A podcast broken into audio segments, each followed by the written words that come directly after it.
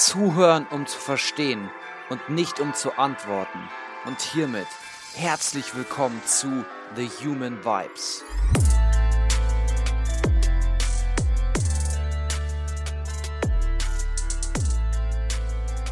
Hallo du da draußen, wo auch immer du dich gerade befindest. Ich hoffe mal wieder, dass es dir sehr, sehr gut geht. Bist du gerade beim Joggen? Wann hörst du gerade diesen Podcast? Letztens bin ich einfach einmal durch die Straßen gelaufen. Es war ein Wochenende, es war ein Samstag und mir ist aufgefallen, wie viele Menschen schon in den frühen Morgenstunden laufen gehen. Ich glaube, vor allem durch diese Zeit mit Corona und der immer noch fortlaufenden Epidemie ist es mehr in den Fokus gekommen, auch mehr für sich zu tun und auch mehr für seine Gesundheit zu tun und eben auch joggen zu gehen, wenn beispielsweise sowas wie Fitnessstudios eben geschlossen sind. Viele Teile unserer menschlichen Anatomie sind sehr vom Laufen geprägt. Das ist nicht nur die Form unserer Füße oder die Muskulatur und die Sehnen in unseren Beinen, unser Becken, die Wirbelsäule und auch der Brustkorb. Sie zeigen verschiedene Anpassungen, die eben auch dazu prädestinieren und dazu geführt haben, dass wir eben diesen aufrechten Gang nutzen können. Und dieser aufrechte Gang wurde dadurch ermöglicht. Auch die Gänge des Innenohrs, die vor allem dafür eben auch unterstützend wirken, dass wir unser Gleichgewicht gut halten können, sind beispielsweise verglichen mit Schimpansen viel größer. Damit wir aufrecht gehen können und damit wir laufen können, damit wir fähig sind zu laufen, haben wir einige Anpassungen an unserem Körper über die Evolution und über die vielen Jahre erleben dürfen. Früher waren wir auf Jagd. Wir sind mit vielen Schweißdrüsen überall am Körper und beispielsweise verglichen mit Schimpansen mit wenig Haaren am Körper ausgestattet, damit wir laufen können. Unser Körper kühlt relativ schnell runter. Wir können körperlich sehr aktiv sein beim Laufen und der Körper kann das kompensieren. Natürlich war es früher nicht jedem möglich und auch nicht immer möglich, jedem Tier hinterherzulaufen und jedes Tier, ich sag's einfach, zu fassen. Natürlich ist es schwierig, einem Zebra hinterherzulaufen oder die gleiche Geschwindigkeit oder die gleiche PS auf die Strecke zu bekommen wie ein Zebra, aber es war möglich, das Tier spielerisch zu ermüden und dann zu fangen. Auch heute haben noch sogenannte afrikanische Buschmenschen teilweise einen Aktionsradius am Tag von 20 bis 30 Kilometer. Das bedeutet, dass diese Menschen noch heute teilweise zur Beschaffung von lebensnotwendigen Dingen teilweise bis zu 40 Kilometer am Tag laufen. Das entspricht übrigens fast einem gesamten Marathon pro Tag. Immer wieder kann man natürlich dann die Frage stellen, aber wie viel körperliche Bewegung ist denn überhaupt gesundheitsfördernd oder ausreichend? Und genau aus diesem Grund habe ich dir jetzt zwei sehr aktuelle und auch ziemlich eindeutige und klare Studien mitgebracht. Die erste Studie aus dem Jahr 2015, Dose of Jogging and Long-Term Motility. Was war das Ziel dieser Studie? Untersucht wurde, welche Auswirkungen die Intensität von einem Joggen auf die Lebenserwartung hat. Was war es für ein Design? Wie war diese Studie aufgebaut? Es war eine Längsschnittstudie. Was bedeutet Längsschnittstudie? Das heißt, wir haben uns über zwölf Jahre, genau von dem Jahr 2001 bis zu dem Jahr 2013, eine gewisse Anzahl von Probanden und Probandinnen angesehen. Die Probandinnen waren allesamt gesund und entstanden eben aus einer normalen Bevölkerungsstichprobe. In dieser Probandengruppe gab es eben einige Leute, die eben körperlich aktiver, aktiver waren. Das heißt, es waren die sogenannten Jogger. Es gab auch körperlich inaktive Personen. Das heißt, weniger als zwei Stunden körperliche Aktivität pro Woche. Und es gab noch Personen, die eben nur leichte Bewegungen in der Woche machen. Das Alter variierte zwischen 20 und 92 Jahren, also haben wir eine ziemlich große Altersspanne gehabt. Wie wurde jetzt dieses Joggen quantifiziert? Wie haben wir das eingeteilt? Wir haben uns einerseits angeschaut, wie häufig joggen diese Personen. Wir haben uns angeschaut, wie lange joggen die Personen. Und wir haben uns zusätzlich noch angesehen, inwiefern es ein bestimmtes Tempo während dem Joggen aufrechterhalten wird. Also die Häufigkeit des Joggens, die Dauer des Joggens und das Tempo des Laufens. Klassifiziert haben wir eben dann in sogenannte Light Joggers, die eben einigermaßen langsam laufen und circa zweieinhalb Stunden in der Woche. Dann haben wir die moderaten Jogger, die langsam oder mittelschnell laufen mit mehr als zweieinhalb Stunden pro Woche. Und dann hatten wir noch die, sage ich mal, fortgeschritteneren Jogger, die vor allem, aber eben auch teilweise sehr schnell laufen und eben auch über zweieinhalb Stunden in der Woche dieses schnelle Laufen praktizieren. Was haben wir uns angesehen? Wir haben uns das Mortalitätsrisiko, also sozusagen die Sterblichkeitsrate angesehen von den Joggern relativ zu den Personen, die eben körperlich ziemlich inaktiv waren. Was waren nun die Ergebnisse? Man konnte betrachten, dass die Jogger in dieser Stichprobe einen niedrigeren BMI, also Body Mass Index hatten. Des Weiteren hatten sie auch einen niedrigeren Blutdruck, was eben mit Ausdauersport einhergeht. Zudem haben die Personen, die als Jogger gekennzeichnet wurden, weniger geraucht, hatten weniger häufig Diabetes und man konnte noch feststellen, und das ist nun dieser Schlüsselpunkt, die geringste Mortalität, also das geringste Sterblichkeitsrisiko, wenn man so möchte, lag bei ein bis zweieinhalb Stunden Joggen pro Woche und zwar bei einem moderaten Training. Was die Frequenz des Laufens angeht, war die optimale Frequenz zwei bis dreimal pro Woche zu laufen. Was können wir nun insgesamt festhalten? Ein mittelschnelles Laufen mit einer moderaten Frequenz und zwei bis dreimal die Woche scheint mit einem niedrigsten Mortalitätsrisiko einherzugehen. Das heißt, man könnte diesen Richtwert festsetzen, dass es eben die geringste Wahrscheinlichkeit des Sterbens hätte. Wichtig ist, dass es natürlich ziemlich pauschal gesagt ist. Aber im Vergleich bzw. in Relation und statistisch betrachtet könnte man es so ausdrücken. Um es noch einmal festzuhalten. Wir haben eine niedrigere Mortalität bei Joggern als bei Personen, die körperlich inaktiv sind. Zweitens. Wir haben eine niedrigere Mortalität bei leichten Joggen als bei sehr extremen Joggen. Und dieses extreme Joggen war eben definiert mit einer hohen Häufigkeit, einer sehr langen Dauer und einer hohen Geschwindigkeit.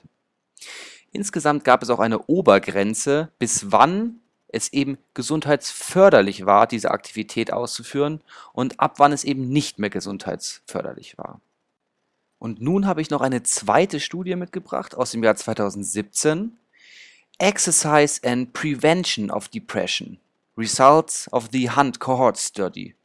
Das Ziel dieser Studie war es, die Auswirkungen von allgemeiner körperlichen Aktivität auf das Vorliegen und auch auf die Entstehung einer Depression und Angststörung zu untersuchen.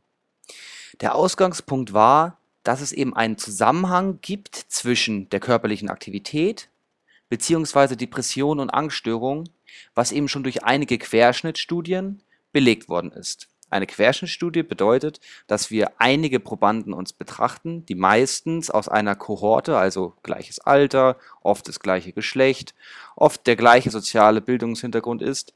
Und diese Personen werden dann eben zu einem Zeitpunkt betrachtet. Und hier hatten wir eben einige Querschnittstudien, die eben diesen Zusammenhang zwischen der körperlichen Aktivität und diesen beiden Erkrankungen gebildet haben. Das Wichtige war aber, dass wir die Kausalbeziehung noch nicht definiert hatten. Das heißt, wir wussten nicht, in welche Richtung geht der Zusammenhang. Aus diesem Grund hatte diese Studie aus dem Jahr 2017 drei Fragestellungen.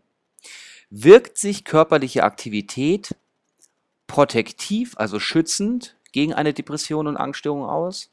Die zweite Frage war, welches Ausmaß ist denn überhaupt notwendig an körperlicher Aktivität, dass wir diesen schützenden Faktor haben?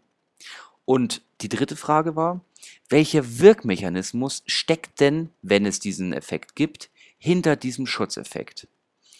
Das heißt, wir hatten wieder eine Längsschnittstudie über elf Jahre und wir hatten eben psychisch und körperlich gesunde Probanden aus Norwegen. Die Probanden wurden dann in sechs Kategorien eingeteilt. Einerseits in Personen, die gar keinen Sport machen. Dann in Personen, die nur eine halbe Stunde pro Woche Sport treiben dann eine Gruppe mit einer halben bis einer Stunde und die letzte Gruppe bis über vier Stunden, sodass wir von 0 bis vier Stunden in sechs Kategorien eingeteilte Personen hatten. Zusätzlich wurde auch die Intensität der Aktivität gemessen. Zusätzlich wurde eben erhoben, inwiefern die Personen eine Angststörung bzw. Angst und Depression vorliegt. Dann haben wir dies ausgewertet und was kam dabei heraus? Wir konnten sehen, dass bei den Personen, die gar keinen Sport machen, das heißt eine halbe Stunde oder noch weniger Sport, um 69 Prozent eine höhere Wahrscheinlichkeit haben, an einer Depression zu erleiden, als Personen, die ein bis zwei Stunden pro Woche körperlich aktiv sind. Zusätzlich konnte herausgefunden werden, dass es ab einem gewissen Punkt keinen zusätzlichen Gewinn mehr in Sachen Depression und Angststörung als Schutz gibt, was die körperliche Aktivität angeht. Mehr als zwei Stunden körperliche Aktivität pro Woche hat keinen zusätzlichen Gewinn gebracht. Das heißt, es war hier eben eine Stagnation. Insgesamt hat es auch übrigens gar keine Unterschiede gemacht in Sachen Angststörung, rein für die Depression.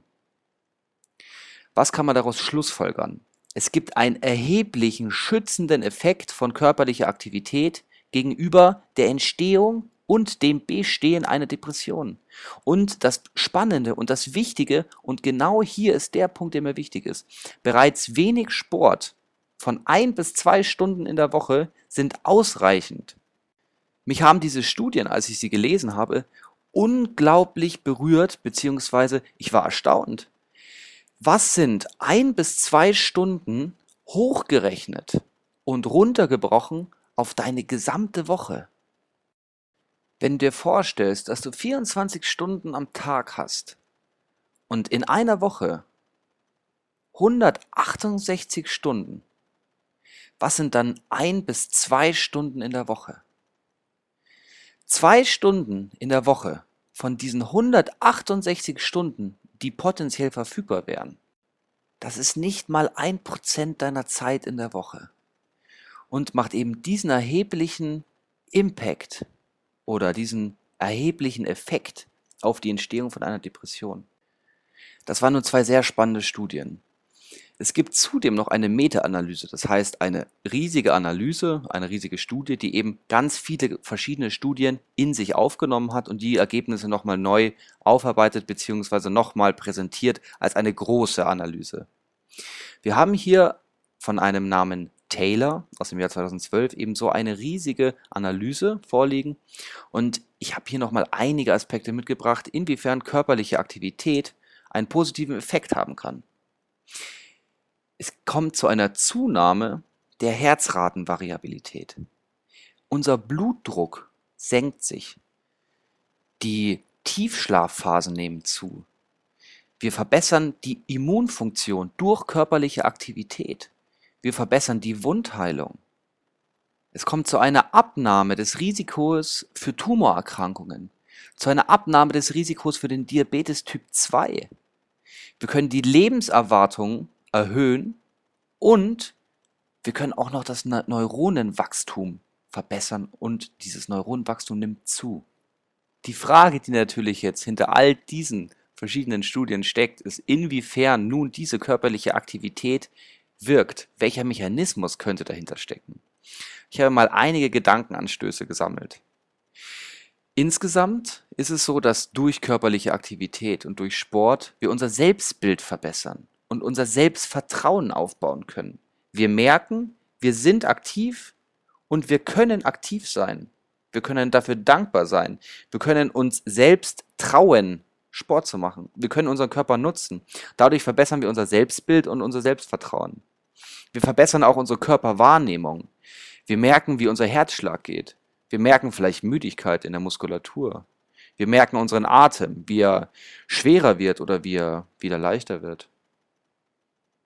Wir merken, dass wir einen Belastungsausgleich von dem stressigen Alltag haben. Wir können Stress reduzieren. Es kommt auch zu einer sozialen Integration, wenn wir beispielsweise Gruppensport betreiben. Wir können uns austauschen, gemeinsam.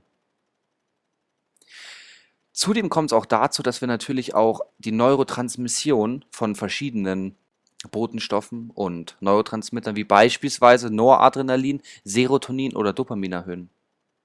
Und es kommt auch zu einer erhöhten Endorphinproduktion. Das kennen vor allem die Jogger und die Runner unter euch, wenn wir von diesem sogenannten Runners High sprechen. Das bedeutet, irgendwann laufen wir und laufen wir und auf einmal geht es leicht und auf einmal müssen wir vielleicht sogar lachen und es fällt uns gar nicht mehr so schwer, das Laufen. Das nennt man Runners High und es kommt daher, weil wir eben eine erhöhte Endorphinproduktion haben. Endorphin wird auch bekannt sein als Glückshormon. Insgesamt machen wir uns auch mehr Gedanken, beziehungsweise wir kommen unseren Gefühlen eventuell auch etwas näher, wenn wir viel trainieren, beziehungsweise wenn wir trainieren und merken, wie belastbar sind wir denn. Ich habe versucht, dadurch, dass ich dir diese einigen Studien nun mitgeteilt habe, dass ich versucht habe, dir etwas näher zu bringen, vielleicht das ein oder andere Mal am Abend noch eine Runde spazieren zu gehen oder vielleicht ein bisschen mehr Sport zu treiben, beziehungsweise vielleicht auch nur ein oder zwei Stunden, das ist ja ausreichend bei moderatem Tempo, in der Woche joggen zu gehen, sich körperlich zu aktivieren. Und diese ganzen positiven Benefits, die schon dieser kleine, feine Unterschied mit sich bringt, zu nutzen. In diesem Sinne hoffe ich, dass du nun mehr Bewusstsein für deine Gesundheit und auch für dein Bewusstsein selbst haben kannst. Werde dir bewusst, dass du nur diesen einen Körper hast. Geh mit ihm gut um. In diesem Sinne, ich hoffe, du bist dir bewusst geworden für dein Bewusstsein, dein Severin.